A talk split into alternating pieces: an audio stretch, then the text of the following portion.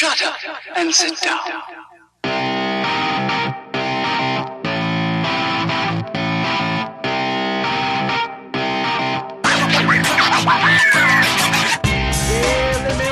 Meu caro ouvinte, está começando mais um podcast Elementar. Eu sou Natiel Silveira, estamos aqui com o Lucas Algebali. Bom dia, boa tarde, boa noite, boa madrugada pra quem tá escutando a gente aí. E o nosso convidado especial de hoje, Antônio Carlos. Fala aí, galera. E hoje nós estamos aqui para falar da melhor saga de Cavaleiros do Zodíaco, Sanseiya The Lost Canvas.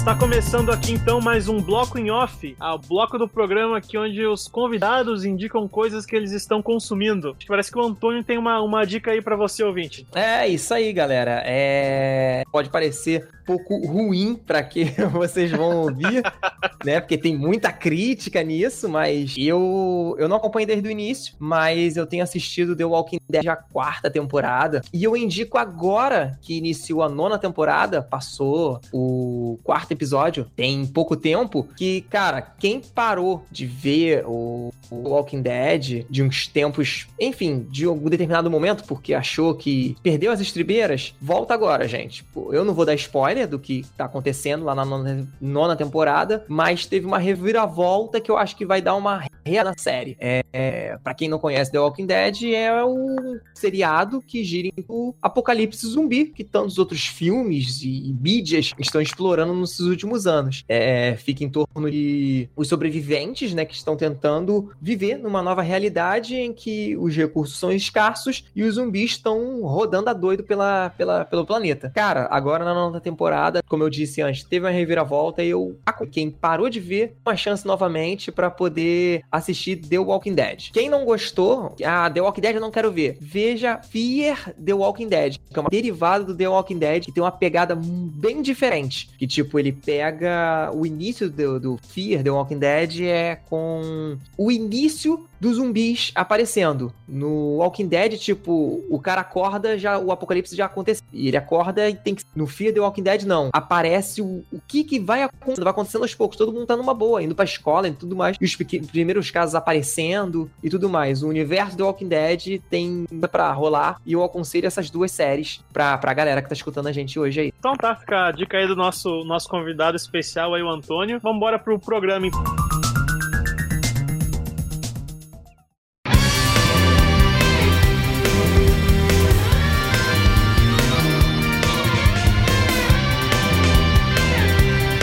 A gente sabe que o, o The Lost Canvas, né? Eu, eu acho assim, tipo, do que eu conheço, eu nunca li outro mangá da saga de Cavaleiros que não fosse o Lost Canvas, né? Eu li, eu, eu acompanhei a animação, que vai até certa parte, que não chega nem na metade do que é toda a história, e depois eu continuei pra ler o mangá. Continuei, terminei a história lendo o mangá. Vocês já leram mais coisa de Cavaleiros do Zodíaco? Presumo que vocês tenham visto as séries aí, a, a saga clássica e talvez o Ômega também. De todas essas, eu acho Lost Canvas a melhor, assim. Eu queria saber o que, que vocês pensam quanto a isso. Bom, cara, falando por mim mesmo, eu nunca. Não, minto, eu já li um, um mangá só, mas não foi o Lo- Lost Canvas, foi o, a saga de Hades, né, com Seiya e a galera toda. Mim mesmo, aí eu vi uma pancada, né? Eu vi, acho que todos do, do- da saga Saint Seiya mesmo e o anime do Lost Canvas, que foi terminado prematuramente. E você aí, Lucas? Então, eu acompanhei dos animes, eu acompanhei todos, né, da saga clássica, acompanhei o Ômega. É, eu acho que não tem nenhum anime de Cavaleiros do Zodíaco que eu não tenha visto. É, no mangá eu acompanhei toda a série clássica, né? Eu li toda a série clássica também.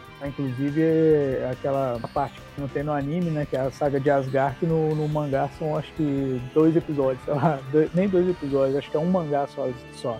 Então, assim, é, comparando com, com o clássico, né, até tem, tem, tem, tenho uma certa quebra de ritmo, né, porque o ritmo da, de Lost Canvas é maior. Né, eu entendo que até a animação né, venha a ser um pouco antiga, sabe, clássico, mas né, o anime Lost, Can- o Lost Canvas ele é muito mais rápido, ele desenvolve muito, muito mais, é, muito mais rápido a história, né, que Cavaleiros do Zodíaco, a, a clássica é um pouco mais arrastado, né, são mais episódios, tal, e tudo, é bem mais arrastado arrastado. Mas é, foi isso que, que me atraiu bastante Lost Canvas, né? E, e eles conseguem colocar os personagens com carisma, né? Desenvolver a história dos pés legal, mesmo sendo assim um pouco mais curto, né? Vamos dizer assim. É, assim, eu, eu concordo isso daí com a questão do Lost Canvas. Realmente ela, ele é bem mais, mais rápido, né? Mais ligeiro para mostrar até o grau, de urgência e tudo mais. Mas também tem que levar em consideração que o primeiro Cavaleiros, né? Tava apresentando, né? O mundo de Cavaleiros do Zodíaco, então tinha que ter um pouco mais de explicação. Apesar da saga de, das 12 casas, as 12 horas, parecer que durou 12 anos, mas o início em si, mostrando o, o, como é que é, a luta galáctica, aí chegando o Ikki lá, atacando os Aran, o pessoal aí chegando os Cavaleiros Negros, enfim, Cavaleiro de Prata, até chegar às 12 casas, eu achei num ritmo até que legal, para apresentar o universo do Zodíaco, né? Sim. O, já o, o Lost Canvas já não precisa mais disso. A gente já, todo mundo que vai ver Lost Canvas já conhece tudo, então vambora o que interessa, né? Mas eu acho que nesse, nesse aspecto, assim, tem uma questão que é relevante, que é a evolução da própria linguagem audiovisual, assim, né? Como o público uh, lida com a obra e tal, principalmente com cinema e com, com filmes, séries, com audiovisual de uma forma geral, assim. Se for pensar, todo, toda produção cinematográfica de audiovisual, tipo, até os anos 80, digamos assim, a, a primeira saga clássica dos Cavaleiros do final dos anos 80, elas são naturalmente mais uh, arrastadas, assim, sabe? Era um outro ritmo, era uma outra forma de, de, de de, de relação com a, com a mídia e com a história, sabe? Por exemplo, tu vai assistir 2001 do Kubrick, tu vai ver uma nave voando seis minutos, assim, a nave, a uhum. nave tá no primeiro plano ela vai sumindo no horizonte, assim, tu acompanha os seis minutos da nave sumindo, assim. Hoje em dia isso é uma coisa que é impensável, sabe? Não, acho com que certeza. Nesse, eu acho que tem muito disso do tempo também, né? Tem quase, acho que talvez mais, deixa eu ver, é, final dos anos 80, é, tem quase 20 anos aí de quando foi lançado o Lost Canvas, quando foi escrita a primeira saga e depois animado, do, a saga clássica, né? Tem bastante disso também. Ah, não, isso aí é verdade mesmo. A evolução das mídias e tudo mais, a forma como as pessoas veem e consomem, é, realmente mudou muito. Acho que uma outra coisa interessante de a gente pensar também é, em relação a essa, essa distinção, assim, eu, pelo que eu entendi, vocês também concordam que Lost Canvas, pelo menos no nosso gosto, aquilo que a gente conhece e aprecia, é a melhor saga de Cavaleiros, né? Ah, cara, assim, eu, eu não assisti, como eu disse, eu só assisti o anime do Lost Canvas, né? Então, Sim. você mesmo já fez uma comparação que o anime não chega nem na metade do mangá, nem é, metade da história. Da com... Isso, chega, chega perto uns, da metade. Uns 35%, eu diria assim, chutando de cabeça Nossa. baseado em cálculo nenhum, assim, de atismo mesmo. É, por eu não ter visto tudo, eu não tenho muitos pontos a favor da Lost Canvas. Ele realmente tem muita qualidade de arte dele, é muito bonita, a, a, a, música, enfim, é muito melhor. Mas eu acabei gostando mais do da saga de Hades, que eu só consumi Sim. através do mangá. Eu cheguei a ver o anime, mas não vi todo. Hum, eu li muito, eu li a saga de Hades todinha e muito. Pra mim, a saga de Hades, eu gostei bastante. Isso é, isso é interessante, né? Porque se a gente for pensar, o, o Lost Canvas também é uma saga de Hades, né? É a Guerra Santa de 200 antes, de, de, de 200 anos atrás, né? Dessa geração que a gente tem no anime clássico. Acho, e tem vários aspectos, assim, que são bem semelhantes, principalmente como se na resolução de toda essa Guerra Santa tem vários aspectos que são bem semelhantes. Acho que é algo interessante de pensar, né? Que a, a, a saga de Cavaleiros do Zodíaco que é a tua preferida, assim como Lost Canvas é uma saga de Hades. Não, verdade, né? Tanto porque se você for ver todas as outras sagas, né? É, cada uma, apesar de, vamos colocar, ter objetivos iguais, né? Sim. A maioria das vezes da, da, da, da, antiga, né? Da original, era a Saori sendo perseguida, capturada e tudo mais, e os cavaleiros tinham que ir lá resgatar. Já a saga de Hades já não era uma coisa voltada a proteger Saori, proteger um todo, né? É, o negócio era bem mais crítico. O couro vai comer e agora. então, vamos colocar assim, a pegada da saga de Hades é bem mais séria, bem sim, mais sim. complicada do que as outras. Eu acredito que, é, que seja por causa disso, né? Um outro aspecto que eu quero colocar aqui pra gente discutir, não sei se vocês concordam ou discordam disso, é, além da, do, do, da animação em si, do desenho, que é muito mais atraente aos nossos olhos, da forma que a, a história é muito mais objetiva e se, se, desenvolve bem mais rápido que as histórias da saga, da saga clássica, né? Uma coisa que eu gosto, que eu acho bem interessante mesmo, assim, até em, em coerência com, se for pensar toda a mitologia de cavaleiros, assim, é que em Lost Canvas a gente tem um protagonista que é o tema, né? Que é o. Uhum. Em, em, em, princípio, ele é o protagonista, né? Ele Sim. é o cavaleiro de Pegasus daquela geração, né? Só que se for pensar, cada episódio, pelo menos tanto do anime, no, no mangá isso é mais diluído, assim, mas no mangá tem muito isso também, da parte que eu li ali, que eu li só da, de onde terminou o anime pro final. Cada, cada história, ali, cada arco, ele é protagonizado por um cavaleiro de ouro diferente, e a história do tema tá correndo em paralelo durante todas as histórias dos Cavaleiros de Ouros que são foco, em, digamos, em cada episódio, assim. Falar que não tem aquele protagonismo, né, do Seiya, né, cara? Tipo, o outro, no, no na saga clássica, é, assim... É o faz tudo. 86% da série é o Seiya, o resto...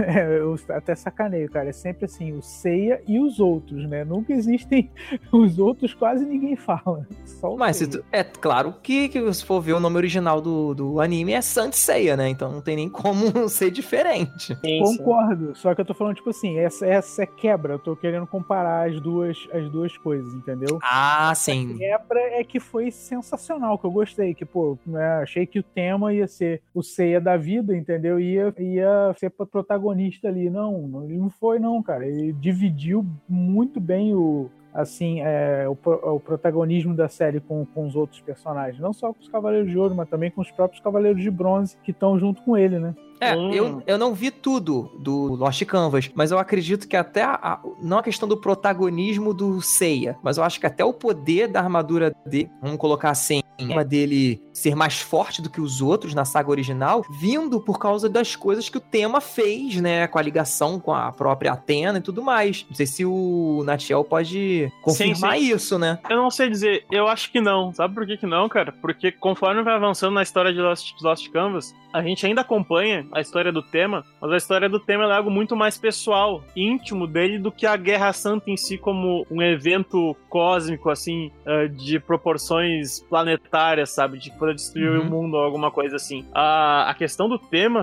é muito mais calcada na relação dele com a com a Atena, com a Sasha. É Sasha, né? A Atena dessa, dessa geração, se não me engano. Acho que é sim, isso? acho que era assim. Talvez esteja falando bobagem aqui, mas se não me engano, Aron, o Alon, é, que é o Hades, né? É muito mais relação é, íntima, assim, né? e a guerra. muito maior entre os três, né, cara? Sim, isso é o que é, é, o que move a série, assim. É o que move o tema, não a série, né? Enquanto isso, tu vê que os Cavaleiros de Ouro, cara, eles têm muito mais protagonismo na luta entre a, a, a as hordas de Hades e, as or, e a, os Cavaleiros de Atena, assim. O tema tá sempre naquela luta pessoal, assim. Eu quero salvar o meu amigo, que tá, pô, tá, tá como um receptáculo de Hades, eu quero salvar a, a Atena, né? Parece que ele tem, ele. Acho que ele é apaixonado por ela, assim, como o Seiya também era apaixonado pela Saori, mas não fica bem. Pelo menos pra mim não ficou bem claro se é exatamente isso. Se é uma amizade muito forte se ele, se ele sente algo a mais por ela, assim. Mas é uma coisa muito mais. Só amizade, cara, mesmo. Eles são, tipo assim, meio criados como, como se fossem irmãos, né? E na Sim. verdade eles são irmãos, todos meio irmãos, né? O e algo... Masakido fez 101 filhos, 111 filhos, que ele lá não, é... Não, tô falando em Lost Ah, sim, sim, sim. Aí eu concordo, mas é realmente. Isso, mas é, é, isso, sim, é uma coisa muito mais pessoal do tema, né? E quando, quando vai avançando a história, a importância do tema é muito pequena, assim, sabe? Tu vê batalhas épicas, assim, momentos super importantes sendo protagonizados pelos Cavaleiros de Ouro, sabe? Isso é algo que eu acho muito, muito, muito bom. Quando a gente acompanha a saga clássica, principalmente a saga de Hades ali, os Cavaleiros de Bronze, cara, é, inexplicavelmente, eles despertam aquele sétimo sentido não sei da onde, sabe? E eles vencem os Cavaleiros de Ouro, cara, que é uma, é uma coisa que, teoricamente, não deveria acontecer. E é. em Lost Canvas não tem isso, cara. Os Cavaleiros de Ouro, eles são os mais fortes porque eles são. E eles não têm como um Cavaleiro de Bronze bater de frente com, com um Cavaleiro de Ouro, sabe? Então, por mais tem, tem algumas, alguma Isso tem até no final. A gente vai dar spoiler do, do que tá no, na série animada aqui. Uhum. Acho que do mangá é bom deixar pro público ler e ver, porque tem bem mais coisas assim. Mas a gente vê que tem uma hora que o Seiya, o Seiya não, desculpa, o tema tá usando a armadura, não sei se é santa, sagrada de Pegasus, não sei qual, não, não me, eu, eu, eu Acho vi que é sagrada.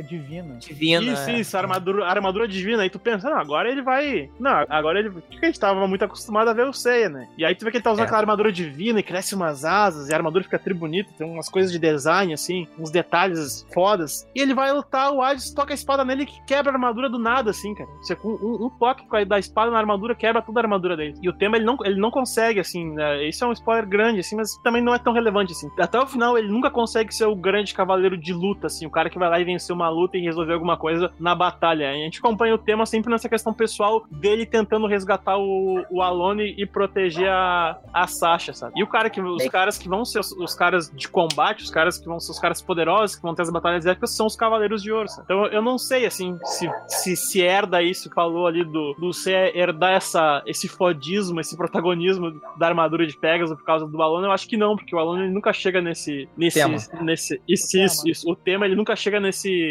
nesse ponto, nesse status, assim, de ser um grande guerreiro e tal. É, ele nunca chega nesse nível. Entendi. Mas é realmente a questão do Lost Canvas que eu acho que é o mais, in- o mais importante e o mais lógico, né? Se os caras são cavaleiros de bronze, cavaleiros de ouro, pô, pro cara de ouro perder, ele teria que perder pra um outro cavaleiro de ouro. Não faz sentido o cara de bronze, senão o cara de bronze seria de, de platina. Sim, sim. E, e aí uma coisa que eu não entendo, não sei se é, se é algum erro de tradução ou coisa do tipo, é que os de bronze, muito isso na saga original, são os protetores de Atena. Eu não entendo isso. Por que, que bota os mais fracos pra proteger Atena?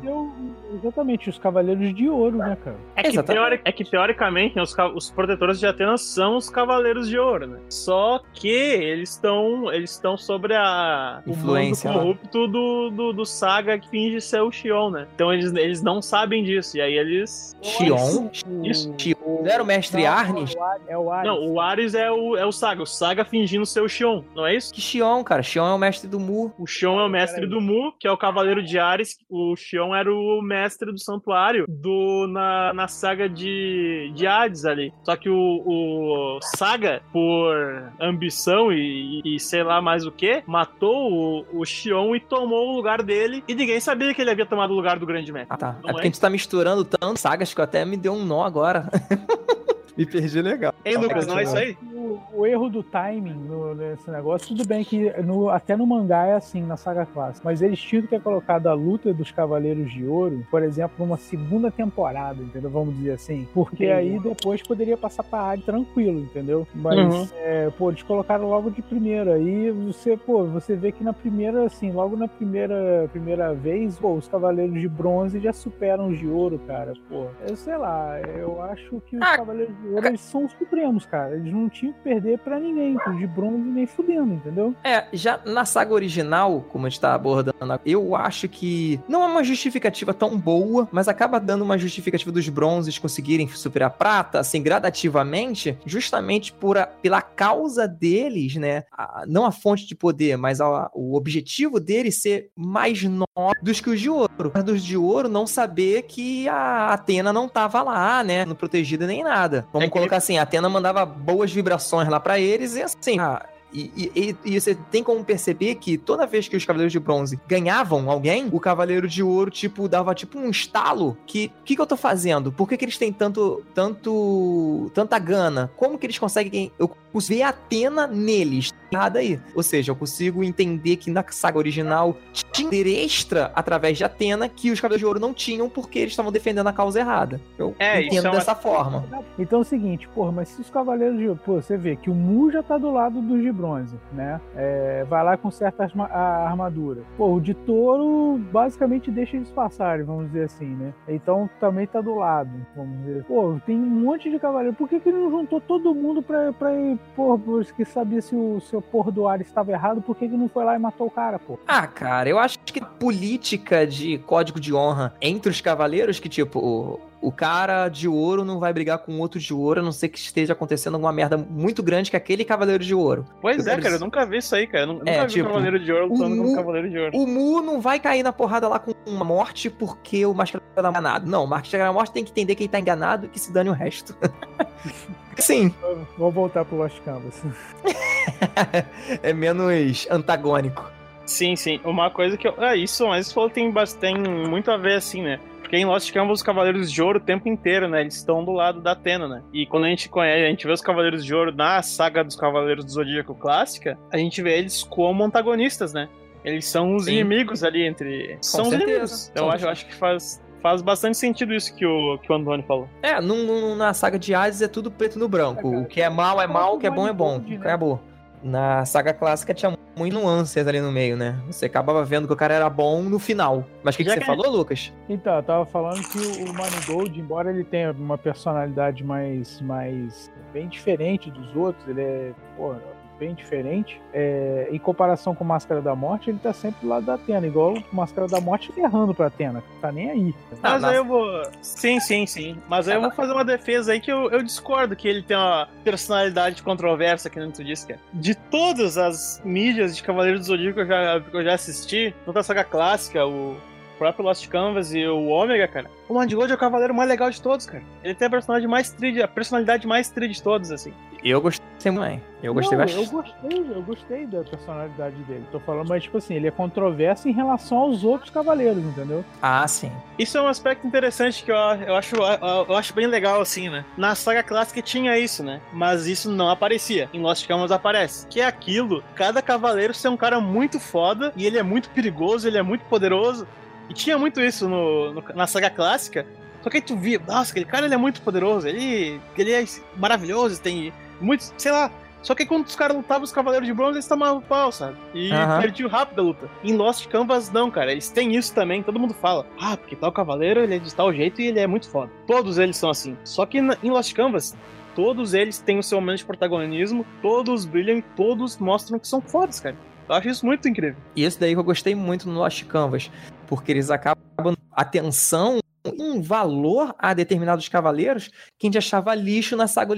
Por exemplo, até o próprio do Cavaleiro de Câncer. Tu vê na saga original, que era o Máscara da Morte, pô, por favor, né? E só ficar rindo e ficar apontando aquele dedo pra todo mundo e mandando lá pro dos mortos, isso aí volta o Shiryu e acabou a história. Manigold não, é uma parada muito diferente. E até o, o próprio Cavaleiro de Peixes, tu acha que ele é só um lá, o, o Albafica, apesar de você ter uma certa similaridade, aqueles traços femininos e tudo mais, tu fica com medo do Cavaleiro de Peixes. Do- Ele é do- sinistro. Ele é e sinistro. O cara é o brabo. Sangue do, do cara. É bizarro demais. Alba, o Albafica, se é Albafica ou Albafica, porque acho que no original é Albafica, né? Mas enfim, não importa. Eu vi a versão dublada e era Albafica.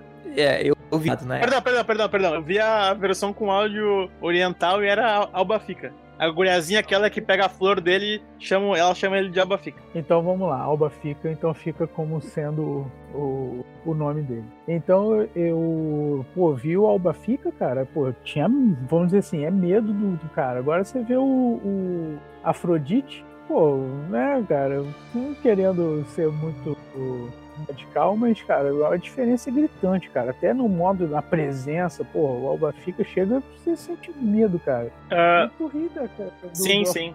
E apanhou pro Shun, cara, então não tem respeito. Ah, tem um aspecto que eu, muitos aspectos eu tô falando aqui, né, mas tem uma, uma coisa que é bem interessante a gente notar em Lost Canvas. Ou, uma, uma outra coisa que é bem interessante, assim, né? Já que a gente tá fazendo quase um estudo comparativo entre a saga de Hades clássica e a saga de Hades de Lost Canvas, né? Comparando os cavaleiros e tal. É que em Lost Canvas, antes de ter a batalha foda onde os cavaleiros de ouro brilham, a- eles são muito bem desenvolvidos. A gente conhece uma parte deles que não é a batalha, que não é a luta, sabe? Por exemplo, todo, todo o episódio da Albafica, que é o primeiro episódio ali, ele é muito pautado na visão que a menininha que mora ali na cidade, em torno do santuário, tem dele. Como ela vê ele, na relação que ela tem com ele, sabe? O episódio do Manigold, ele é muito pautado e todo baseado na relação do Manigold com o mestre do santuário, que, que co- conheceu ele quando ele era pequeno, levou ele pro santuário, treinou ele, sabe? Todos os personagens têm isso, tem um desenvolvimento, tu vê ele no passado, ele no presente, tu, tu consegue ficar muito mais próximo, assim, tu entende o personagem, sabe? Isso na saga clássica não tinha, assim, o cara era, era- era jogado ali de qualquer jeito, assim. Os Cavaleiros de Ouro, assim, eles eles estavam ali, eles eram fodões e deu, só sabia isso, assim. E em Lost Canvas tem todo esse desenvolvimento, isso, isso é, acho, eu acho que é algo que faz, faz bastante diferença, assim, pra gente gostar, entender e achar eles tão fodas como eles realmente são. É, e tem toda aquela questão também que do Cavaleiro de Touro também, né, cara? Pô, que o Alice, aquele Cavaleiro de Touro é forte pra caralho, né, cara? Esse é mesmo, esse é sem dúvida, esse daí botou respeito. Sim, sim. Todos eles têm essa, esse background, né? O Cavaleiro de Touro também é bem legal, a relação dele com seus Criou a discípulos. lenda, né, né, criou aquela lenda, né, que o Cavaleiro de, de Ouro de Touro era o mais forte. E o Aldebaran não é tão forte assim da saga clássica. É, eles dizem que fisicamente ele é o mais forte, né?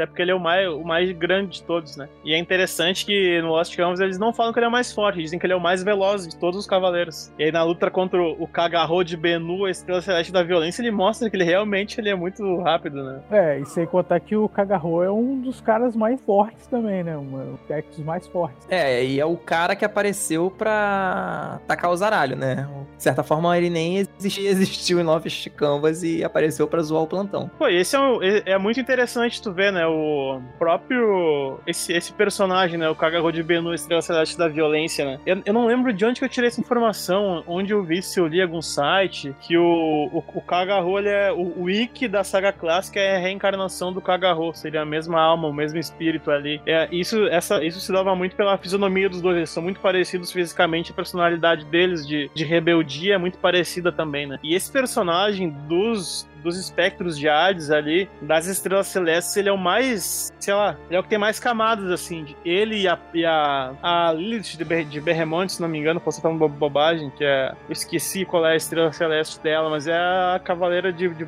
a, a, Amazona de Berremonte. São os dois que tem mais camadas, assim, que consegue ver mais deles, é, que são além de ser só lacaios e subalternos, assim. O Kagarro, ele é o cara que ele tá muito no limiar ali, né? Ele, o Kagarro, ele vai bater de frente com os três generais generais de Hades ali, né? Ele não aceita ser, ser receber ordem dos generais, ele, ele, trata dire, diretamente com Hades, assim. Eu não me lembro agora que faz, faz alguns anos que eu li. Eu, eu li em, dois, em 2000 e, 2015 que eu li esse, esse mangá. Mas se não me engano, chega a ter luta do Kagaho contra um do, dos generais de Hades ali, porque ele não aceita ordens e, e, tem meio que uma conspiração depois ali dos, dos generais contra o, o, o Hades, né? E ali o Kagaho é o único que sai em defesa do Hades. E ele é um personagem muito, muito legal, cara. A própria luta dele contra o, o Aldebaran ali, né? Que o Aldebaran deixa ele, ele sobreviver e ele foge, né? E ele volta depois. É, é, é muito legal. Ele é um personagem que tem muitas, muitas camadas mesmo e muita, muitas facetas. Mas que ele seja um, um dos espectros de Hades, ele mostra ter alguma bondade, alguma honra ali, sabe? Um personagem bem legal mesmo. É, mas ele é entrando, eu, eu acho, entrando naquele defeito da saga original voltando a comparar rapidamente. Ele é justamente uma estrela celeste, que não é um dos três juízes, né? É três juízes? Acho que são os três juízes ou três generais, eu não me lembro é, agora exatamente. Um do, é, falar generais, né? Ele não é um dos três generais, mas parece que ele tá no nível dos caras, né? Tipo, mas ele, ele é nem... tá no nível dos caras. Mas ele não é. Tá. É, mas é meio zoado, porque são só três generais. Como é que ele tem o poder de um. de como se fosse um quarto, né? É, ele acaba tendo um protagonismo dentro dos Cavaleiros que saiu do nada, né? É, tem, tem, tem razão. É, você sai, saiu do nada. Se você for parar pra pensar na saga clássica, o Ikki também é assim, cara. Porque o Ikki é o mais forte de todos eles. Não, o Ikki é mais forte de todo mundo. O Ikki, se quiser, ele cai na porrada até com os deuses lá e ganha de todo mundo, né? Porque. O Ikki vence ele... o Shaka, né, cara? Fala mais um, tem mais o que falar. O cara vence o Shaka, deu. É, que foi absurdo demais, né? Aquela, aquela briga do Shaka lá, os sentidos lá, cada um dos sentidos, ele carregando, querendo o Shun lá, neném, pisando nas pedrinhas, aquele, aquele episódio lá, eu chorei, cara. Tenho quase certeza que eu chorei naquele episódio. Cara, e olha só, o que faz total sentido, uma coisa, só, só pra gente botar aí, faz total sentido, cara, o Ikki perder todos os sentidos e, tipo assim, ele sobrevive tudo e ele até fala, né, cara, que ele perde todos os sentidos, ele fala, eu perdi todos os sentidos, mas eu não perdi o meu, o que é o principal sentido dele, que é o sétimo sentido, né? Por isso que ele consegue derrotar o Chakra. Ah, o sétimo sentido, que deram os Cavaleiros de Bronze da geração passada tivessem o sétimo sentido. pois é. isso nem existe, né? A geração passada, né, cara? Sim, sim. Não, mas é, é isso, assim, mas eu, dos, toda a história que eu li, assim, o, o Kagaho, ele é o melhor, assim, dos, dos espectros de Hades, ele é, a, acho que a, a Berremonte também é muito boa, mas ele é melhor, assim, principalmente por essas, por ele ser um cara que tá transitando ali, sabe? Dele não respeitar os generais de Hades, ele não respeitar o Intendo todo de Hades ali, ele, ele, ele tá ali lutando por Hades, é, acho bem, bem interessante, assim. Ah, a Berremonte é Violate. Isso, vale, eu falei Lilith, não Violet, Violet. Ela, é, é, é, bem interessante que no anime ela, ela, aparece muito pouco, né? Ela aparece numa cena lá que quando eles estão invadindo o santuário, que o, o Hades está no corpo do, do Arone ali e ele foge pra uma carruagem, né? Logo depois de flechar o Sísifo com a própria flecha de Sagitário. Aí acho que é o próprio tema que voa em direção à carruagem e ela, e ela intercepta ele. E é o único momento que ela aparece no anime, assim. E na posteriormente, no que tem no mangá, ela tem uma importância muito grande, assim. Ela aparece muito com o Hades, assim assim, é bem legal ver a relação deles. E ela é uma, é uma Amazona muito foda, a Vale. É por isso que eu não tava me lembrando muito bem, que eu só não li o mangá, né? Eu não tava me lembrando muito bem dessa personagem. Eu vou dar uma dica aí pra, pra quem só viu o anime ou pra quem vai ver e tal. Olha a abertura, a abertura de Lost Canvas. Todo mundo que aparece na abertura é muito foda. A gente tem na abertura que aparece ali o Cardia e o Degel muito rapidamente. Todos os Cavaleiros de Ouro aparecem, todos eles são muito fodas, assim. A, a Berremont, ela é a única, ela é uma das é um dos poucos é uma das, das poucas e- espectros que aparecem ali na abertura e ela é muito foda também mas tu vai ver depois acho que quando eles fizeram a abertura assim eles não sabiam que ia cancelar a série depois e aí eles botaram ali que eram os, os, os principais e só que depois não rolou mas ela é muito boa É, pô, tem os Cavaleiros de Ouro também, que, pô, o Cavaleiro de Ouro de Capricórnio, né, cara? Pô, treinamento que ele fica lá fazendo lá, pô, pra afiar a espada, né, cara? é foda, é foda. Ali tu vê a Excalibur de verdade, né? Porque o, É. o, o cavaleiro da saga clássica de Capricórnio era muito ampassant, assim, né? É Muito, era, era, muito, era pouquíssima coisa. Só falavam de, ah, porque ele matou o, o Aioros e tal. Só se falava isso e tipo, não, não via o cara lutando, não via o potencial dele nem nada, assim. Ah, mas era o único mérito, mérito não, né? Mas a única conquista que o cara teve, né? Por isso que só falavam nisso. Pelo menos eu dava a entender isso. Mas Sim. tem que levar só um protagonismo, né? Eu ia falar isso num momento aí determinado, eu acabei esquecendo. Como você mesmo disse, no Lost Canvas, os Cavaleiros de Ouro são os Cavaleiros de Ouro. Eles que são os brabos, eles que são os principais. Então tem um desenvolvimento de história lá, lá de cada um. No original são os Cavaleiros de Bronze. Então atenção a eles e o resto que se dane. Então alguns ficam praticamente esquecidos. São os brabos esquecidos, né? Ninguém sabe quem é, de onde veio, o cara que se alimentam e é isso aí. E como vivem, né? Como vivem.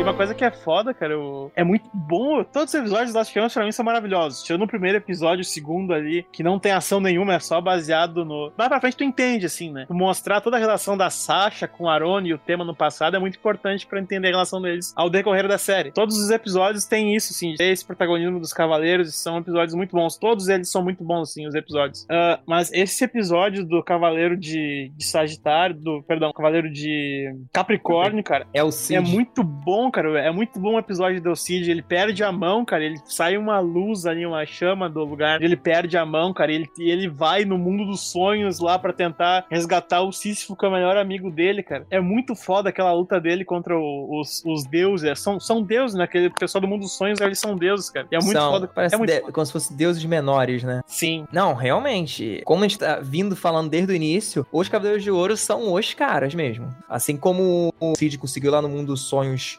brigar, o Moneygold conseguiu um soco na cara, ou foi do Hypnos, ou foi do, do, do- Eu esqueço o nome do outro. Thanatos, Thanatos, Deus da Thanatos. morte. Isso, Na deu verdade, na cara do Thanos. Isso. É. Isso Isso, é- isso é mostra muito foda, o cara. nível de poder de cada um, né? Tipo, eles não estão ali pra brincadeira e eles conseguem infligir danos até mesmo a não o deus principal, que é Hades, mas a deuses menores que são subalternos a eles, né? Mas eu acho, eu, eu acho muito foda, assim. Eu, o do Manigold, o episódio do Manigold, acho que é o episódio 6, se não me engano, cara. Ele me marcou muito, assim, Que a gente, querendo ou não, a gente assistiu a saga clássica no passado, antes de ver o Lost Canvas, né? E a Uhum. gente meio que faz essa comparação inegável, assim, de ver o Cavaleiro de, de- do Lost Canvas e pensar no Cavaleiro da geração anterior, né? E tu vê que a personalidade do Máscara da Morte, em vários.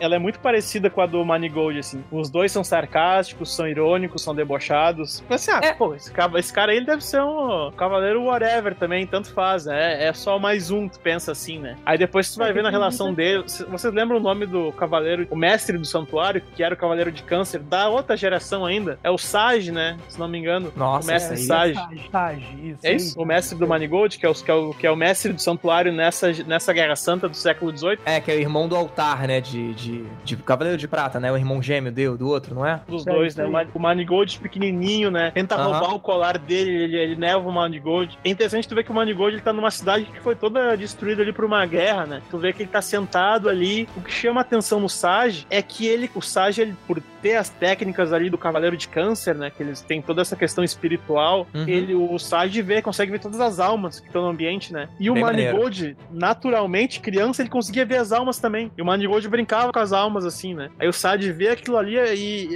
e, ele fica en- encantado pelo, pelo menino Manigold e o guri tenta, tenta assaltar ele, assim, com muito ímpeto. E é, é muito, é muito. O texto desse episódio é muito bonito, sabe? Como o, o Sadi fala, como ele percebeu o pequeno Manigold, ele viu o potencial nele, naquele ímpeto, aquela fúria que ele tinha ali, e levou ele pro santuário, né? Aí tu vê que depois o Manigold, ainda adolescente, como ele era agressivo e tinha uma raiva, assim. Isso que me, me parece que até, a- a- até em Lost Canvas, nessa saga, ele ainda assim, ele adulto ali na, na última batalha dele, ainda tinha toda essa, essa, essa raiva, assim, essa coisa É, que até essa molecagem, né? Essa molequice que ele tinha desde sempre, né? Sim, sim. Ele sempre é foi muito abusado, muito. muito... Pô, só de chegar e dar-lhe uma porrada no tabuleiro de xadrez é. Não, aí, a- isso que eu ia chegar, tava fazendo um prelúdio, um prelúdio pra chegar nessa cena, que é o ápice, assim, né? Que tu não espera, né? Porque tu vê que ele tá ali, o Sage manda ele numa missão, entre aspas, né? Pelo que a gente tá vendo, que é proteger os três cavaleiros de, de bronze, dois cavaleiros de bronze e a Amazona de prata que estão indo ali pegar as. É as sementes, né? Que eles estão indo pegar, né? As sementes do Mokurenji pra fazer o colar do, do cavaleiro de virgem, não é isso? Pra prender os, Isso. os espectros. E aí ele tá aí. indo lá pra. O Manigold tá indo pra proteger eles, né? Não entende o que, que tá acontecendo ali. Aí tem aquela luta dele ali com a, aquela, aquele espectro que eu não lembro o nome agora. só- Era a Verônica, não lembro qual estrela celeste ela era. Que era ela tinha todo o domínio sobre a, floresta e o ambiente que tinha ali. Tem aquela luta deles bem legal, que ele dá aquele golpe a Cubens, que ele prende ela com as pernas. É muito interessante de ver aquilo ali, é muito legal mesmo. Tu vê o Cavaleiro de Câncer sempre dando uns golpes mental, assim. É, o, o- Confundi agora, desculpa. Confundi o,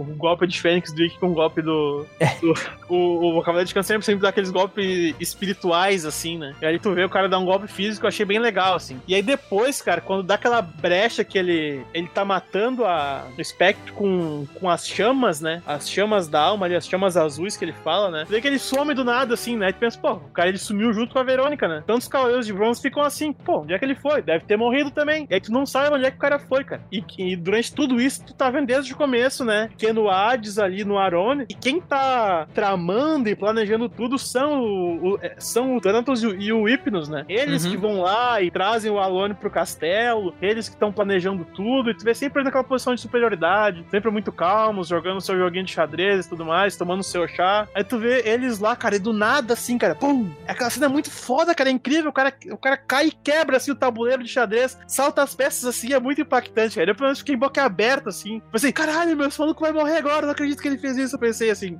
Não, E é com muito certeza, a essa- sensação é exatamente essa, né? E aí tu vê que ele tá muito destemido, ele chega, ah, então, qual de vocês dois que é o deus da morte? Eu sempre sonhei em socar a cara do deus da morte. Aí quando vê o, o Hypnos levanta e fala assim pro, pro Thanos, isso é problema teu, eu vou me retirar. Ele sai, né? E aí começa a luta, pra mim, assim, eu tô pensando agora pra ver se realmente é verdade isso que eu ia afirmar. Eu acho que sim. Acho, eu não tenho certeza. Todas as lutas, tanto as que tem no anime quanto as que tem posteriormente no, no mangá, essa é a luta mais foda, assim, pra mim. Tem lutas com proporções maiores, com mais importância pra frente na história? Tem. Mas eu acho essa mais foda, assim. Principalmente quando o Sad chega lá e eles estão naquele cubo lá do, do Thanos. Outra dimensão, né? Exato, exato. É muito foda aquilo ali. E a, e a forma como o Sage chega, né? Usando os pergaminhos que a Athena a- abençoa, entre aspas, assim. E os dois lutam junto, cara. É uma luta muito incrível, assim. É muito bom. É muito bom. Pô, cara, eu fico até feliz com essa tua vivacidade de falar desse, desse episódio, falar que ele é o melhor, porque eu pude usufruir do, do- com esse episódio.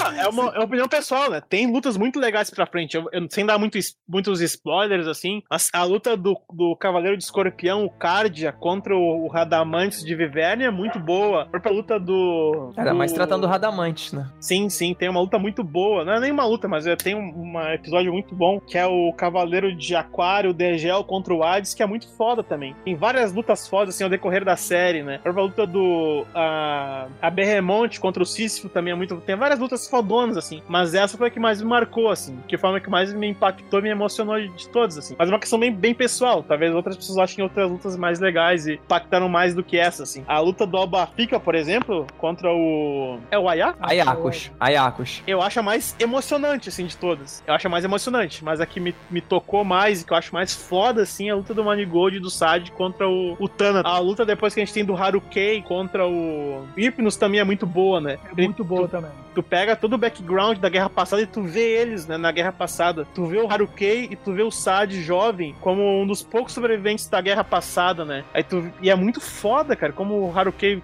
sozinho consegue aprisionar, né? Que são deuses não podem ser mortos, ele consegue aprisionar ali o. Isso. O, o Hypnos, cara. É, é, é, muito foda, é muito foda. Eu, eu não sei, cara. Eu sou talvez sendo muito fanboy, cara, mas eu acho Lost Canvas assim, uma obra perfeita, assim. Eu, eu, não mudaria nada, eu acho perfeito. É, só um outro parênteses aí, né, cara? O Seiya consegue matar os, o Hypnos, né, cara? É, é, sim, sim, sim. Mas em, em contexto do, do, É que eu, eu acho que o Lost Canvas é muito mais coerente, assim, sabe? Com a mitologia não, de Cavaleiros. E tem mais lógica, né, cara? Falar tem que deuses morrem faz total sentido. Mas aí vem o protagonismo, né? O poder do protagonista, que poder de vocês sabem aonde. Vai lá e faz qualquer coisa, né? Sim, é, sim. Sorte que no Lost Canvas já não tem isso. No anime só tem, acho que só tem três, três ou quatro grandes lutas. Que no caso, essa do Gold, que eu gostei muito. É, a primeira luta é do Alba Fica, né? Contra o. Radamantes, contra o Ayakos, que é uma puta luta foda isso, também. Contra o Garuda. Depois tem o. Kagarro contra o. Asgard.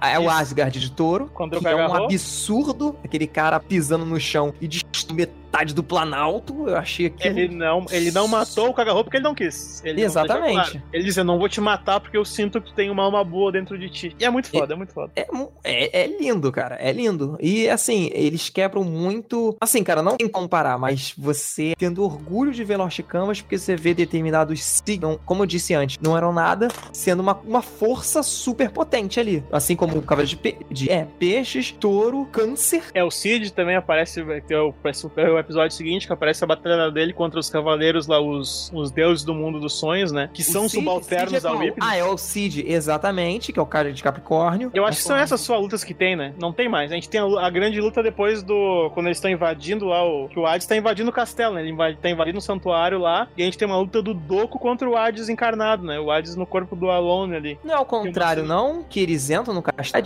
que cai na terra? É isso? Eu, eu, eu posso estar confundindo. Eu sei que tem um castelo gigante lá que estão É entrando. o do Hades. É o do Hades? Ah, então é, é isso. É o do tá. Hades, que vai o Doku, acho que entra o tema atrás, o tema leva um isso, pau, isso. pensando é a hora que, que vai fazer é alguma coisa. Que ele tá com a armadura santa, né? E a gente, é engraçado que a gente acha também que ele vai ser foda porque ele tá com a armadura foda, né? Agora né? vai fazer uma coisa que preste. E vai pro banco de novo.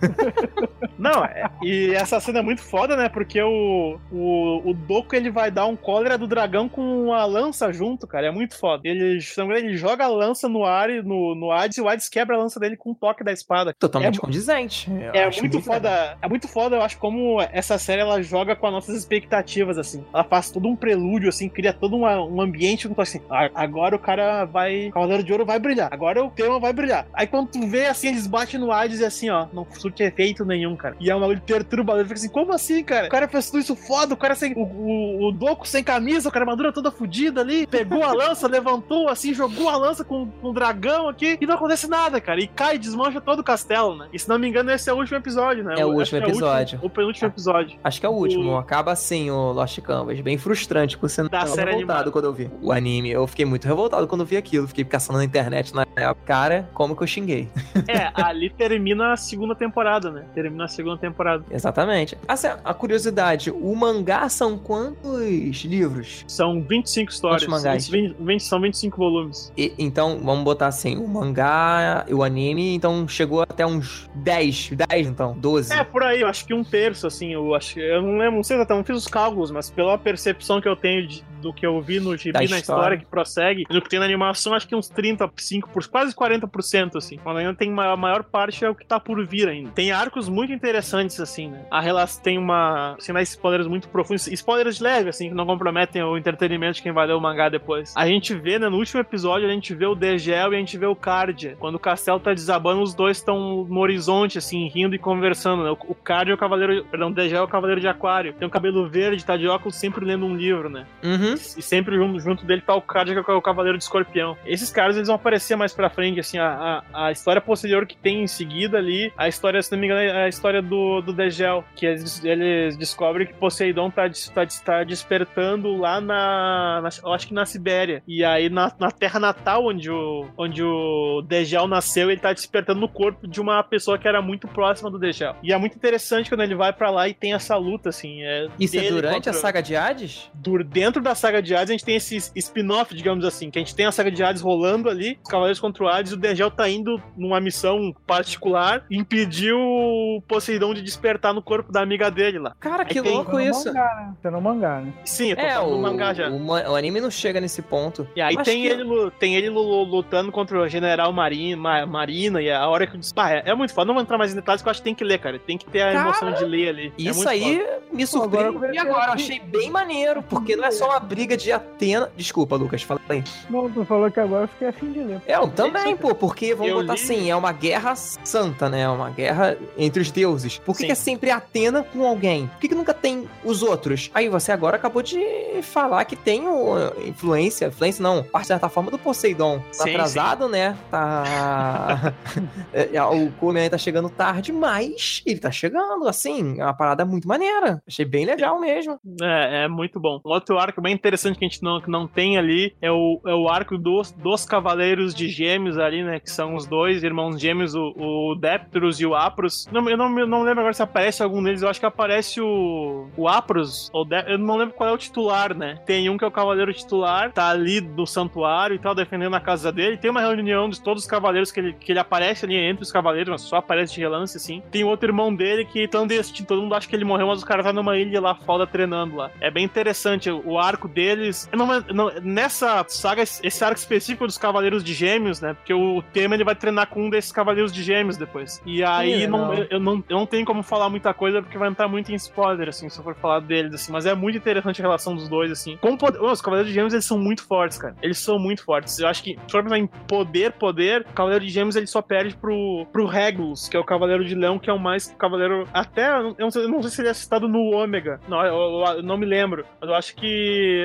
Eu, acho que no Saga, na Saga Clássica ele é citado, que é o Cavaleiro mais poderoso de todos os tempos, é o Cavaleiro de Leão dessa geração. Que é um menino muito jovem, ele aparece Ele é relance. o mais jovem dos Cavaleiros de Ouro, não é? Sim, ele é, ele é o mais jovem, tanto que ele é aprendiz, ele é um a recém, ele é aprendiz ainda do, do Sísifo. Ele já tem armadura de ouro, porque ele é um prodígio, mas ele ainda é um aprendiz do Sísifo. O Sísifo ainda tá treinando ele, digamos assim. E ele é o cavaleiro mais poderoso de todos, cara. Ele é muito foda. O Cavaleiro de Leão, ele é muito foda. Bom, é, bem- Só que sobre o protagonismo dele não dá pra falar, porque ele é o protagonismo dele vem num momento decisivo assim, ó. A história se resolve na ação dele assim. Ele, ele é muito foda. Pô, bem legal. Esse anime só cita, né? E é, como é curto, né? É citado muitos, como Sísifo, o, o Cavaleiro de Leão, que eu não lembro o, nome. gente- o Sísifo a gente consegue ver um pouco, né? A gente tem todo o arco dele tentando defender a Saori e tal. A grande batalha dele vai ser contra a, a Berremonte, é bem interessante. Mas o Sísifo é um personagem que eu acho muito chato, cara. Eu não- é uma personagem muito particular, mas ele muito chato. Ele é um cara muito sério, ele tá sempre pelo certo, assim, a honra dele, não sei o que lá. E ele é muito chato. Ele, ele, ele é um cara que tem aquele status, assim, ele é o, como se fosse o líder dos cavaleiros. Ele é o capitão ali. Os Cavaleiros de Ouro, ele é o líder. Não sei, ele é o que responde direto ao mestre, não sei qual é que é aquilo ali. Mas ele é o, ele é o, o líder dos cavaleiros. é, entre a, a Atena e os cavaleiros, ele é o principal, assim, que protege ela e tal. Acho que é a mesma- relação, talvez, com a Eurus tinha, assim, com a, com a Atena, eles têm uma ligação e alguma coisa assim. Mas é um personagem muito chato, cara. E a, a luta dele é, é legal também, mas ele não. Os Cavaleiros de Ouro, fodões, assim, embora ele tenha tido a ousadia de tacar uma flecha no Hades, ele é o que eu acho mais fraco, assim. De lembrar das lutas dele, o que ele fala nos episódios. Eu não lembro de nada muito épico e fodão que ele fez, assim. Ah, não tem como agradar todo mundo, né? Não tem como fazer todos os personagens serem bons pra todo mundo que for assistir, né? E o que me enche só que ele tem muito tempo de tela, cara. Tem muita coisa passa por ele, cara. E tu não dá essa. o momento fodão dele, assim. Ah, cara, é uma questão até de, se for colocar, de função, né? Como você mesmo disse, como ele é um cavaleiro mais ligado a Atena, então tendo que dar uma. algum foco no cara em algum momento, entendeu? É coisa que eu, que eu vejo que faz sentido e mesmo fazendo sentido eu não gosto tanto, é além das funções, Uhum. é as técnicas de combate, né? Tipo, como o- a gente viu no, no, no- com Manigold, os Cavaleiros de Câncer, todos eles mexem com almas. Sim. O Cavaleiro de Leão, todo mundo dá soco com o ombro. É. o, enfim, o da, do Aí não dá pra falar. O Cavaleiro de Ouro dessa geração não dá pra comparar com nenhum outro cavaleiro, assim. Ele é muito diferente. Eu, É. eu acho que só pra te dar um exemplo, cara. Ele é um cara que ele consegue executar o principal golpe de todos os outros Cavaleiros de Ouro. O Cavaleiro de Gêmeos aparece em Lost Canvas, cara? Eu não me recordo. Foi o que eu falei agora há pouco. Ele, acho que na, na saga que a gente viu, na animação, ele, Ele aparece, aparece. de relance. Ele aparece só Isso. numa reunião que tem, tá o, o mestre lá e aparece todos os cavaleiros perfilados, assim. Aí ele aparece. Mas a, a parte da história dele que vai se desenvolver, que são irmãos também, né? Que são o Apros e o Depterus, ela aparece só depois, que é no que tem na continuação do mangá. E é bem interessante, assim. A gente, tem, a gente vai ter todo um arco, assim, de aproximação do cavaleiro, como se fosse o cavaleiro de gêmeos, traindo Atena e se aproximando de Hades, assim. E é bem interessante a parte que o cavaleiro de gêmeos tá, tá treinando o tema também. O tema fica bem mais forte com esse treinamento. É, é bem legal, assim. Mas não dá pra falar... Eu espero que vocês leiam, o pessoal que tá ouvindo também aí, que já viu Lost Canvas ou que vai ver, leiam, cara. A história é muito boa eu não quero tirar o prazer de vocês de ler e descobrir e ver as coisas, cara, que é muito bom. O arco do dos Cavaleiros de Gêmeos é um dos melhores, assim, toda a saga do Lost Canvas. Não, sem dúvida. Isso aí que você já falou só deu mais água na boca de querer ler o, o mangá. Eu gostei muito. Eu ia perguntar, tem o Lost Canvas na Netflix, o anime? Tem as duas, tem, tem sim, tem as duas, as duas primeiras temporadas. Ah, então fica pra galera aí que, que não tá familiarizado, né, com mangá, em pegar pra ler, ver então a animação. Eu vi a animação perfeita, o traço é lindo, é, a dublagem, se quiser ver dublado. Eu gostei da dublagem, não achei problema nenhum. E se cativar, corre pro mangá, que o mangá é bem legal. Eu vou ver, eu já vou ler, quer dizer. Que o Natiel falou do mangá já me deu vontade de baixar e já começar a ver, ler esse troço todo. Eu queria saber de vocês, assim, quais são os personagens e os episódios favoritos de vocês aí, um ou dois episódios. Desse, do que foi animado ali, acho que são 20, são 23 episódios, se não me engano. Pra mim, sem dúvida, você mesmo conseguiu descrever de uma forma bem legal. O Money Gold chegando na mesa de xadrez entre o E o Thanatos do nada. Eu gostei muito dessa cena. É, gostei também, de, como eu descrevi, a cena do Asgard de touro com o.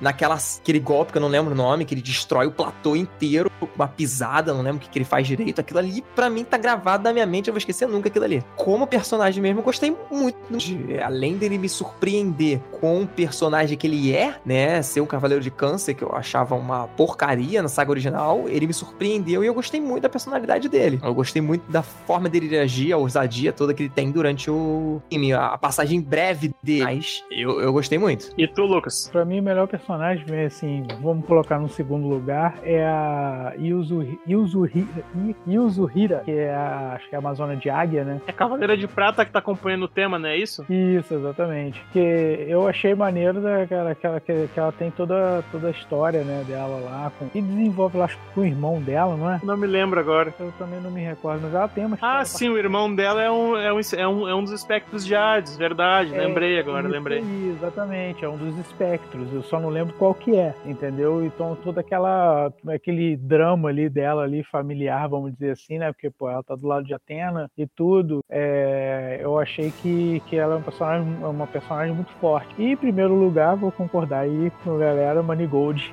não tem mais o que falar, né, cara? É o, eu... é o personagem mais, mais foda de Lost Canvas mim, cara. Eu vou dizer que eu, eu também concordo com vocês, assim. Eu gosto muito do. Eu gosto mais de relações, assim, do que o personagem em si. Eu sei que eu propus essa pergunta, perguntei um personagem um episódio, né? Falar nisso, Lucas, qual são os episódios favoritos aí teus que tu gosta mais? Então, o episódio que eu gosto, os episódios que eu gosto mais é justamente esse aí do Manigold, que ele, né, pô, chega porrando tudo, quebrando todo o jogo lá do, dos generais lá. Ele mostra ali que ele é um cara muito foda mesmo, ele é muito poderoso. E um outro episódio que eu gosto mais, aquela batalha final ali do, do, do, do tema com com, com Hades. Ah, com sim. Hades, né, já aquele, né, naquela transformação mesmo que o que ele se transforma no Hades. Ele quebra o tema todinho, cara. Porra, sim, sim. Sem dó, sem piedade, sem nada, cara. E, hum, ali você é que você entende que o Hades tomou conta mesmo, entendeu? Não tem mais nada de Alone ali. Alone morreu. Sim, desses do que eu vi na eu vou falar com dois aspectos aqui do que eu vi da até onde a gente vocês viram também na animação nessas duas temporadas e que eu vi depois assim.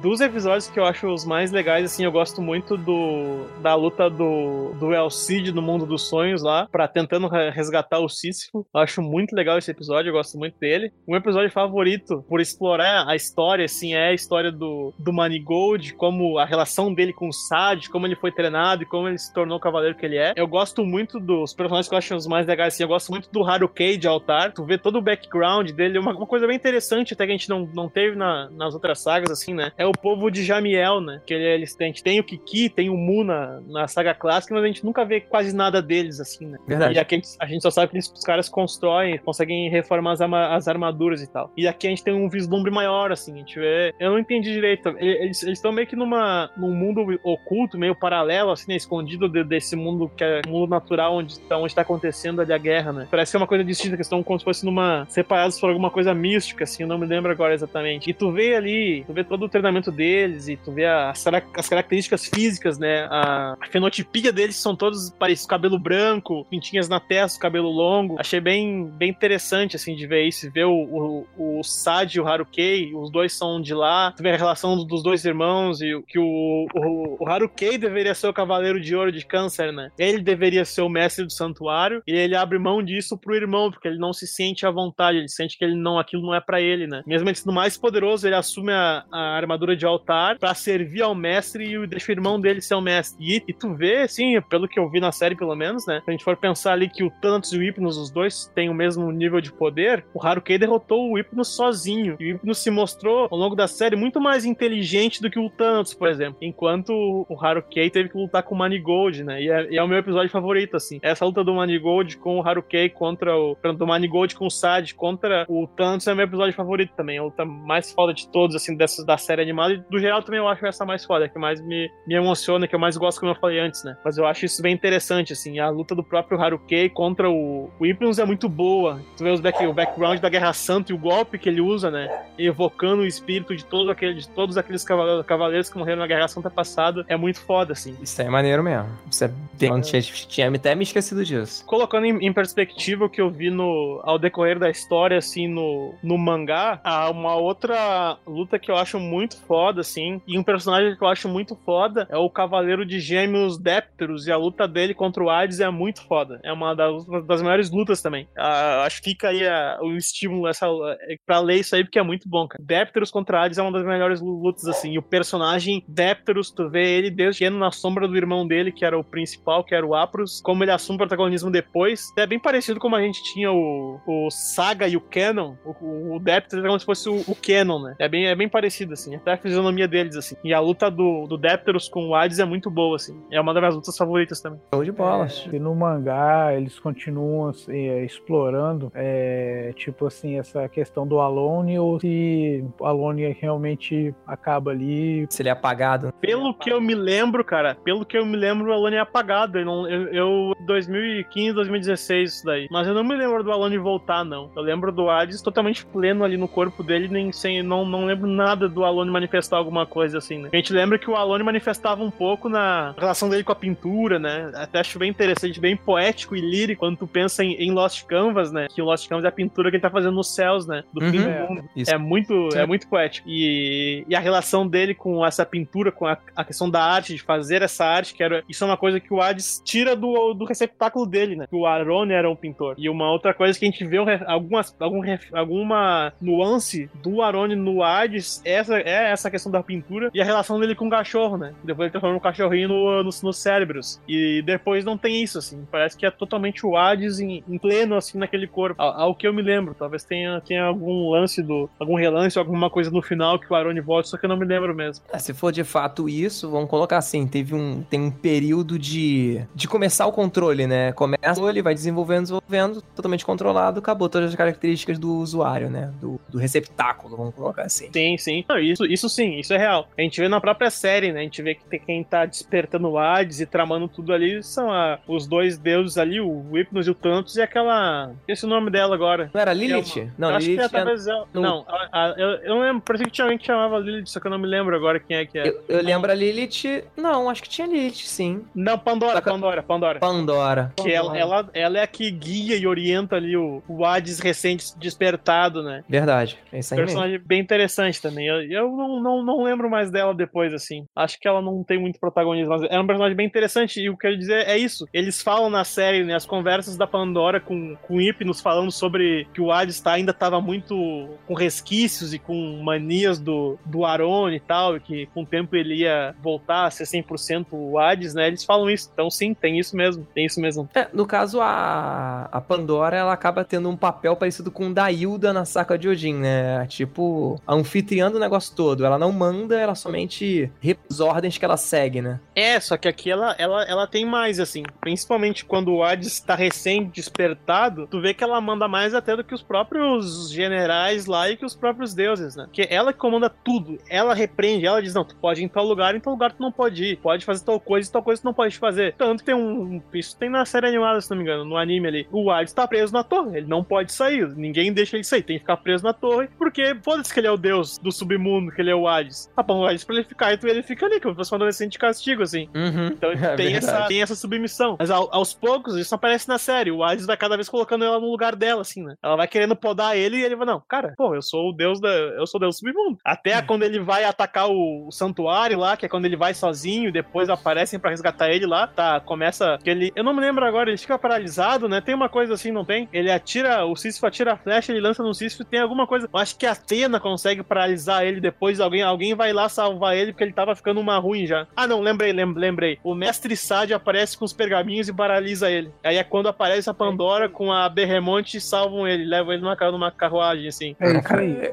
Exatamente. Eu lembro ele ainda- vagamente. Ele ainda, não, ele ainda não tá com toda a, a potência de poder dele, né? Tanto que o próprio Sade consegue parar ele usando os pergaminhos, aqueles sagrados lá. É, no início tem todo um tipo querer matar o cara antes dele virar o cara, né? Tem como você Sim, mesmo sim. disse antes, o Degel vai lá pra Sibéria acabar com o Poseidon antes dele acordar. Tem toda uma parada durante o, o desenrolar da história pra acabar com o Hades antes dele se tornar o Hades de fato, né? Antes dele ter todos os seus poderes plenos e ativos, né? Sim, sim. Eu não lembro o que que. A gente tá falando dos Cavaleiros de Ouro, os Cavaleiros de Prata, os Cavaleiros de Hades e tudo mais. Mas o que que eu lembro disso? O que que a Atena tá fazendo tudo? Ela tá se adaptando também? A a Sasha parece. A Sasha ela tá bem plena já. Ela Mas é, o que, que ela é- faz durante a aventura? a- a- o, o- Cara, ela, ela tá lá no santuário e ela tá com uma, ela tá fazendo um, ela tá usando o poder dela pra segurar o feitiço pra os cavaleiros não ressuscitar, mesmo com, a, com o colar Ah, aquele isso do- aí. Ela, ela, ela tá segurando uma barreira em torno do castelo, né? Até Uhum.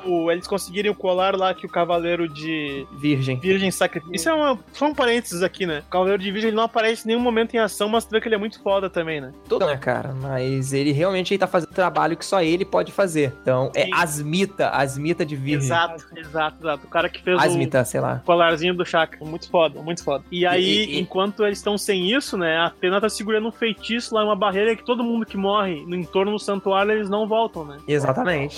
E Exatamente. depois, depois, se não me engano, ela fica muito exausta, uma coisa assim. Eu não me lembro agora exa- exatamente o que, que ela faz depois. Mas eu lembro que uma coisa que me impressionava muito nessa série é que a Atena era muito badass. A Saori, ela era sempre muito fragilizada. Era isso que eu ia falar, cara. E sempre tá sendo. Fala aí, Lucas, fala aí. É, pô, a Sasha vai pro, pra porradaria, meu irmão. Ela não quer saber, não. Ela vai pra porradaria junto. Cara, e a Atena sempre saía protegendo a saía Ah, protegendo A impressão que eu tenho da, da Saori, né, é que nunca se tornou Atena. Tipo, tem o poder de Atena, mas ela nunca teve a mentalidade, né? Assim, o Hades in- incorporou, né? É, isso. Ele dentro do Alone. A Perfeito. Atena nunca incorporou dentro da Saori. A mentalidade da Saori tentando ajudar o cara nessa porcaria aí, que ela fazia nada. Só Perfeito. chorava e dormia. Perfeito. Em Lost Canvas ela desperta, né? A Exatamente. Atena desperta no corpo dela e tu vê quando ela fala da Guerra Santa Passada, né? A Uhum. Guerra Santa Passada que a gente vê a, o Sad e o Harukei jovens, que são os únicos sobreviventes da guerra, Uhum.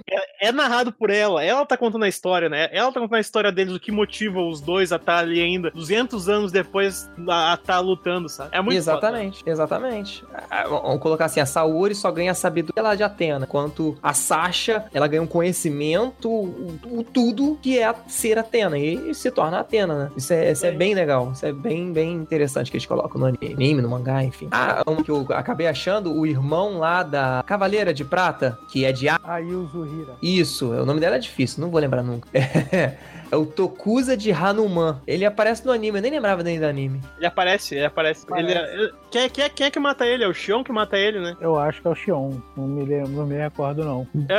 Deixa Eu acho que é isso. Só por falar em Xion, né? É interessante pensar como o Doku sabe que os dois são os únicos sobreviventes dessa Guerra Santa, né? Esse é o legado que o Kurumada deixou, né? Que são os dois, os únicos sobreviventes daquela Guerra Santa são esses dois. E tu vê que eles não têm tanto protagonismo, eles estão sempre aparecendo por fora ali. O Doku tem lutas específicas que ele aparece muito bem, assim. Só que o Xion, cara, não consigo lembrar de nenhuma luta fora do Xion. O Xion, o Xion é o mais fraco dos cavaleiros, assim. Nenhuma luta, nenhuma luta fora deles, assim. Eu não lembro de nenhuma luta dele. O que, que ele tá fazendo esse tempo todo? Ele tá lá correndo atrás atrás do, do, do, do para resolver, mas não acontece nada de importante. É, eu não me lembro agora o que, que ele aparece no decorrer da história, sabe? Eu não lembro dele porque ele não. Se eu não me lembro, porque ele não, tem, não fez nada de relevante. Talvez tenha feito alguma coisa relevante pra história. Eu me lembro que tem, tipo assim, tinha, tava entre os dois é, a se tornar o mestre do santuário, né? Entre Não, não. dois. Não tava. Não tava porque quando o Manigold morre na luta lá contra o Thanatos, ele volta o espírito dele com o elmo do Sad e ele entrega pro Xion. Ele diz, ó, o velho disse pra entregar isso aqui pra você. Joga o elmo na mão dele. Ali, pra mim, foi a passagem de bastão ali, né? Ali ele meio que... Ali ele é o cara que ele é, ele é o mestre do santuário a partir dali, me parece. Entendi. É, eu posso estar também. Faz tanto tempo que eu vi que eu posso estar confundindo. Cara, o Xion, ele enfrentou. eu não- Ah, não. Esse daqui é outra. eu Acho que é outra guerra. Sukiyo de Garuda. Essa é a guerra da época dele, né? Eu não me lembro, não, não aparece porque o Shon ele não aparece na saga clássica. O Shon só aparece na saga clássica quando ele. Na saga de Hades. Isso. Em flashback, em flashback mostrando sim. quando o, o Saga mata ele, né? Que ele vai Aham. lá, que ele vai lá e acusa o Saga de traição e o Saga mata ele, tomou o lugar dele. Eu não me lembro, eu não me lembro agora, mas contra o Ayakus não é no, no Lost Canvas porque o Ayakus para na luta contra o. Ah, agora eu tô lembrando uma. Será? Eu não me lembro agora, eu tô achando que o Ayakus volta depois. Aqueles cavaleiros que morrem pra Rafika, eles voltam. Se não me engano, eles voltam. Talvez eu esteja confundindo, mas tem, eu acho que tem uma coisa assim, mas eu não lembro de nenhuma luta do chão, cara. Eu lembro de lutas muito fodas, assim, dos outros cavaleiros, mas não lembro de nenhuma luta do chão. É, cara, tô dando uma olhada aqui também. Não tô achando nada, não. Eu vejo o Xion aqui caindo no couro com os outros Cavaleiros de Ouro, né? Gosta de dar esporro nos outros, dar lição de moral, mas brigar que é bom com nada. Sim. É, é um burocrata, o chão é um burocrata, não é à toa que virou mestre do santuário. Tem um confronto com o Minos de Hipnos, né? O deus lá do, do sono. Sim, sim. Não, o Minos ele- não é o deus do sono. Ah, não, Minos é qual? Minos é um dos três generais, é o Ah, é. Minos e o, e o. Esqueci o nome do outro cara. Radamantes. E o Radamantes, isso. Isso aí. Não me E- lembro dessa luta. E, e mostra aqui que o Xion contra o Hades. Porra, cara, não me lembro mesmo disso aí. Tá aqui mostrando um trechinho. Cai na pancada com o Hades, cara. Porra, eu vou ter que Assim- isso, aí, que eu não, não pôs.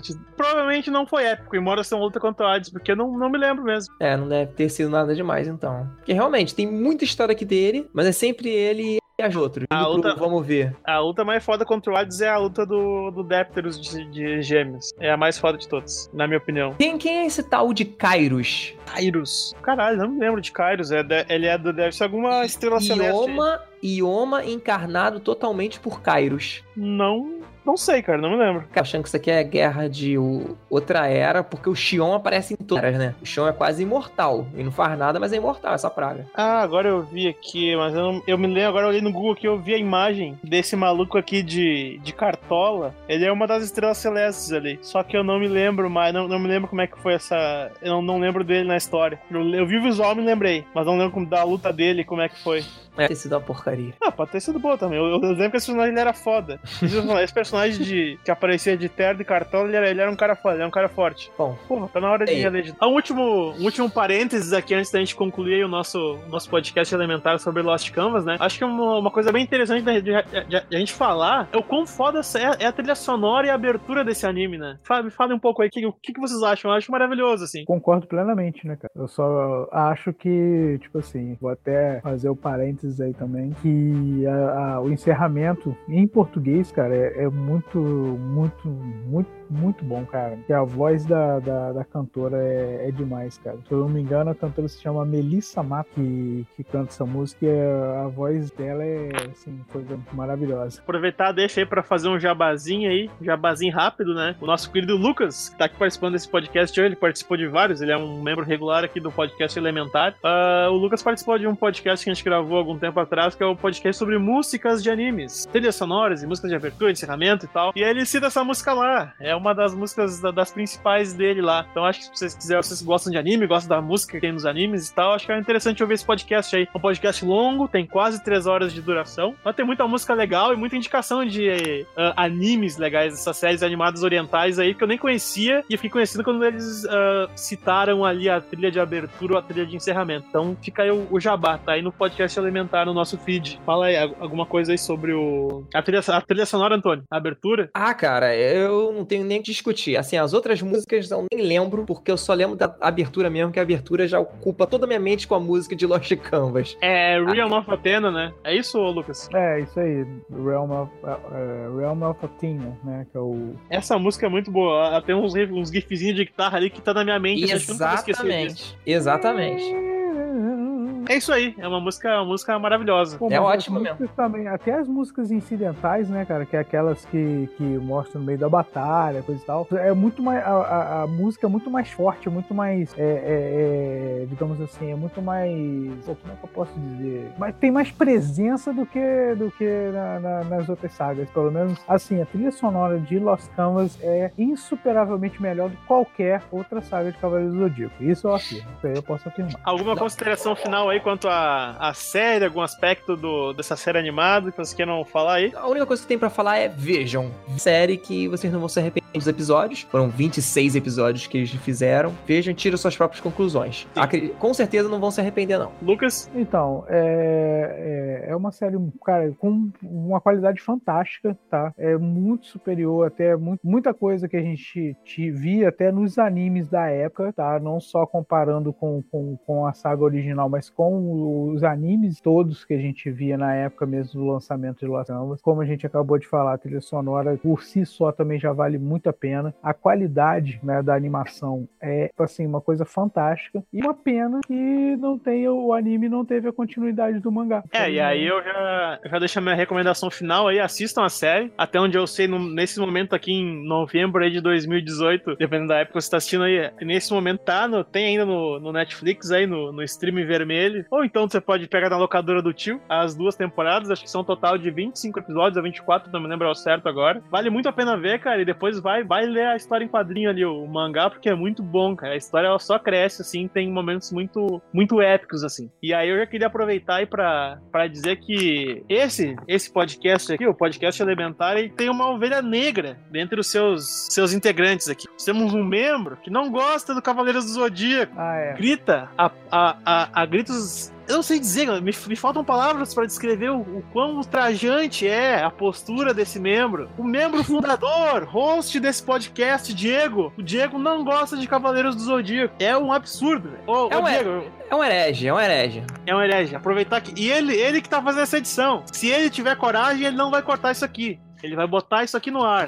Ele vai deixar esse ultraje aqui. E agora, eu não lembro, eu, acho que já tem mais de 40 edições aí do podcast Elementar. Eu não lembro se tem alguma edição que não foi hosteada por algum dos fundadores, que são o Diego e o, o Diego Ferreira e o Rodolfo Assis. Vocês lembram aí, Rodolfo? Oh, perdão, Lucas, tu lembra se tem alguma edição aí que não é um deles que faz a, que hosteia o programa? Ou, ou é o Diego ou é o Rodolfo. Não, não tem. É. Acho que não teve nenhum outro host agora fora você na história do Elementar. É isso aí agora os tempos estão mudando aí e acabou essa, essa coisa imperialista aí, esse monopólio de poder. agora estamos, estamos tomando o poder do podcast elementar e essa gente aí que não gosta de Lost Canvas, não gosta de Cavaleiro do Zodíaco, eles vão ter que ficar quietos, vão terão de nos ouvir. A pessoa não quis nem estar tá aqui para gravar com a gente, rostear aqui, porque ela não gosta de Cavaleiro do Zodíaco, faz carinha de nojo quando se fala em Cavaleiro do Zodíaco. Então fica aqui, fica o nosso protesto aqui, e agora a gente dominou essa bagaça aqui, acabou essa, essa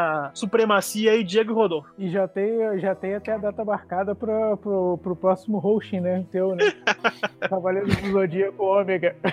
É isso aí, isso aí, não. Vale muito a pena, vale muito a pena aí. Esse aí tem, esse aí é, a gente tem que fazer. Já vou deixar claro aqui que dois terços desse podcast aqui, que eu sei que eu gosto de Ômega e o Lucas também gosta, a gente aprova, a gente aprova o Cavaleiro do Zodíaco Ômega. É uma história muito boa e divertida. Estamos chegando aqui ao fim de mais um belíssimo podcast elementar. Eu tô muito feliz, fiquei muito feliz feliz que eu, eu adoro Lost Canvas. É, o único, é, o único, a única história em quadrinho oriental, porque eu acho um saco ter que chamar de mangá. É a única história em quadrinho oriental que eu li. Eu não li nenhuma outra. Eu li só porque eu vi a, a série animada e depois pra continuar a ver o, como, como terminava a história. É, minha, é a minha série animada favorita também. Então tô muito feliz de poder conversar isso aqui com vocês hoje. É uma, é uma realização pra mim. Como eu disse, tô muito feliz. Eu quero agradecer a vocês aí, agradecer ao, ao Lucas Algebali, é regular aqui, é um membro regular do podcast Elementar. E agradecer ao nosso convidado convidado aí o, o Antônio Carlos, cara. Foi um prazer te ter aí. Espero que tu compareça mais vezes aí pra gente conversar sobre muitas coisas divertidas e legais. Não, obrigado aí também, galera, pelo convite, poder participar aí, poder trocar uma ideia sobre Lost Canvas, um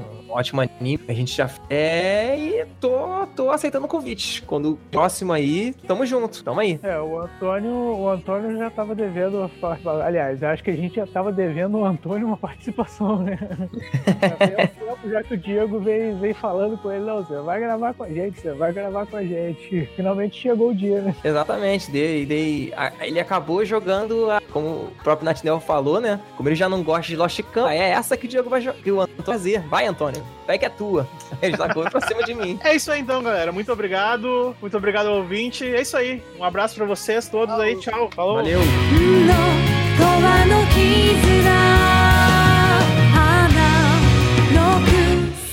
your